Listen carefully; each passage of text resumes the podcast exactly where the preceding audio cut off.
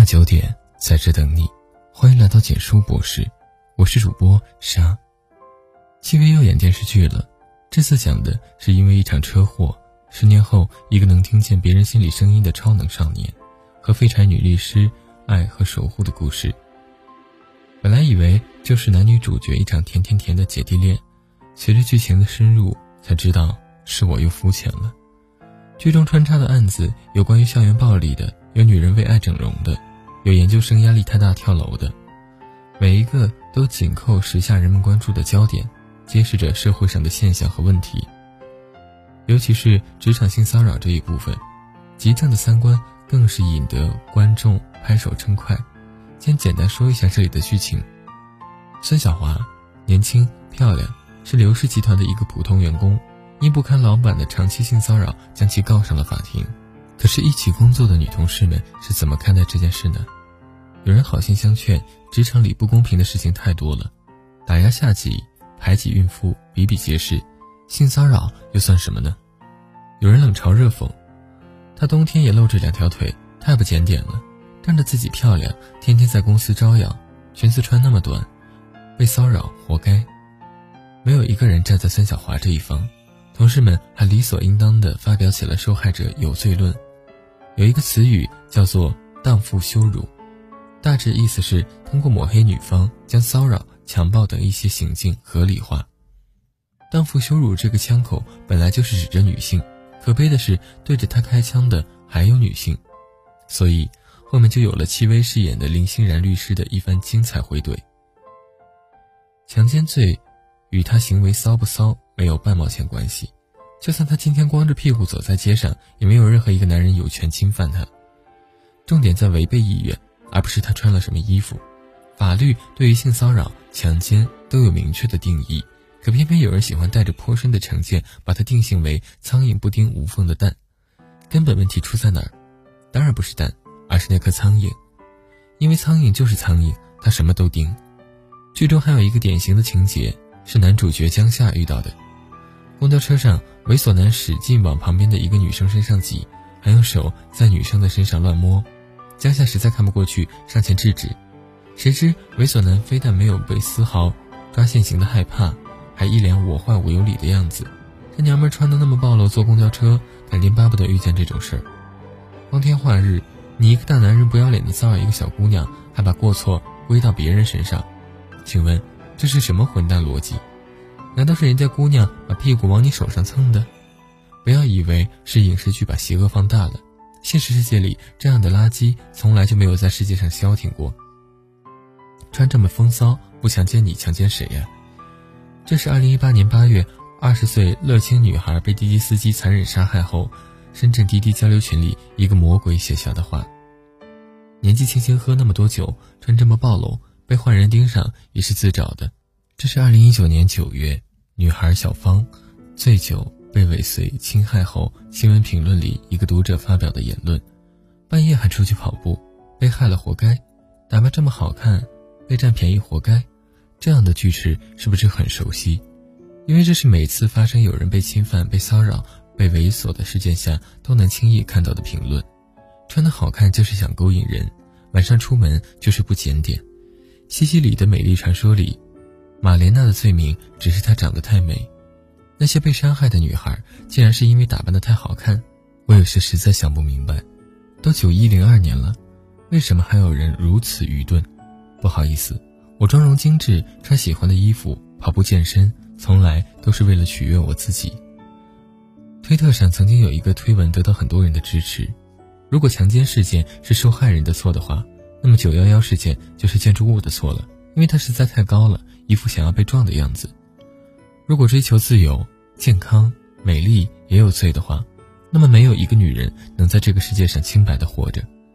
鲁迅先生曾在《而已集·小杂感》里感叹：“一件短袖子，立刻想到白碧波，立刻想到全裸体，立刻想到生殖器，立刻想到插胶，立刻想到杂交，立刻想到私生子。”中国人的想象。围在这一层能够如此跃进，一百年过去了，鹿依然被敏感和狭隘的特定为凶手，荡妇羞辱还根深蒂固在某些人的心底，但如果他们亲眼看到了受害者被侵犯时穿的衣服，他们的固执会有所改变吗？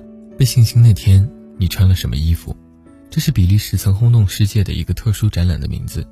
十八个女生第一次勇敢地放下心里的芥蒂，拿出了自己在遭受侵犯时所穿的衣服，把它放在了公众的眼睛下。是很普通的衬衫，还有一条短裤。我跑步回家的时候撞到了那个男人，他一直骚扰我说我身材很火辣。我想要逃跑，却还是没能躲过那一劫。一条太阳裙。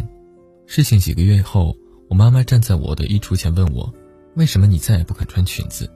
那一年我只有六岁，那是我最喜欢的一件黄色 T 恤，但我已经忘记了当时穿的是什么裤子了，只记得当时很混乱，想赶快离开哥哥的房间。回去看我的卡通片。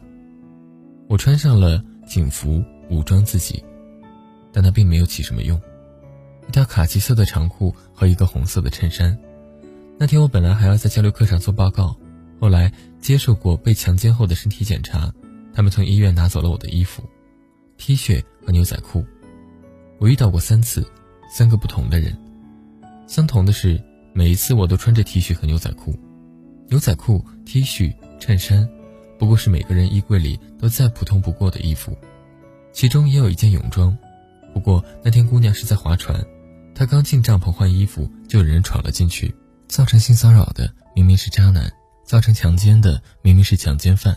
不是因为她的打扮，不是因为她走路的姿势，不是因为她不小心，即便她穿着警服也没能逃过。即使她只有六岁，也没被放过。事情发生后，人们几乎条件反射似的发问和指责。你那天穿的什么衣服？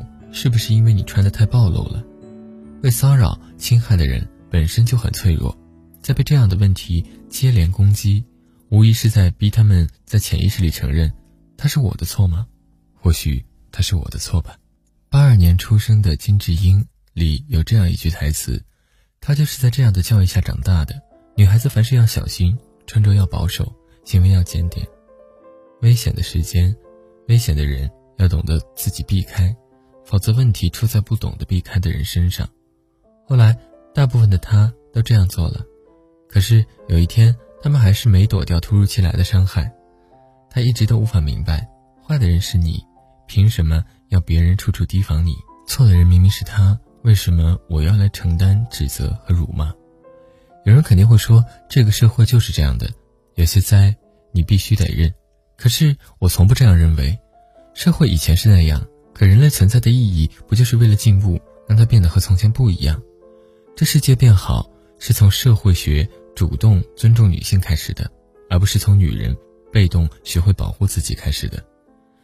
开头孙小华的故事里，最后他的官司取得了胜利，那个老板落得身败名裂，因为公司另外一个同样被性骚扰过的女同事也勇敢地站了出来，所以想对女人们说：你不要怕。美丽无罪，你没有错，有罪的永远是那个施害者。也想对那些自以为是的旁观者说，请闭上你的嘴，不要让你的一句话成为最后一根稻草。文章在这里就结束了。如果你喜欢，记得把文章分享到朋友圈，让更多的朋友听到。你的点赞和转发是对我们最大的支持。我们明晚九点不见不散。晚安。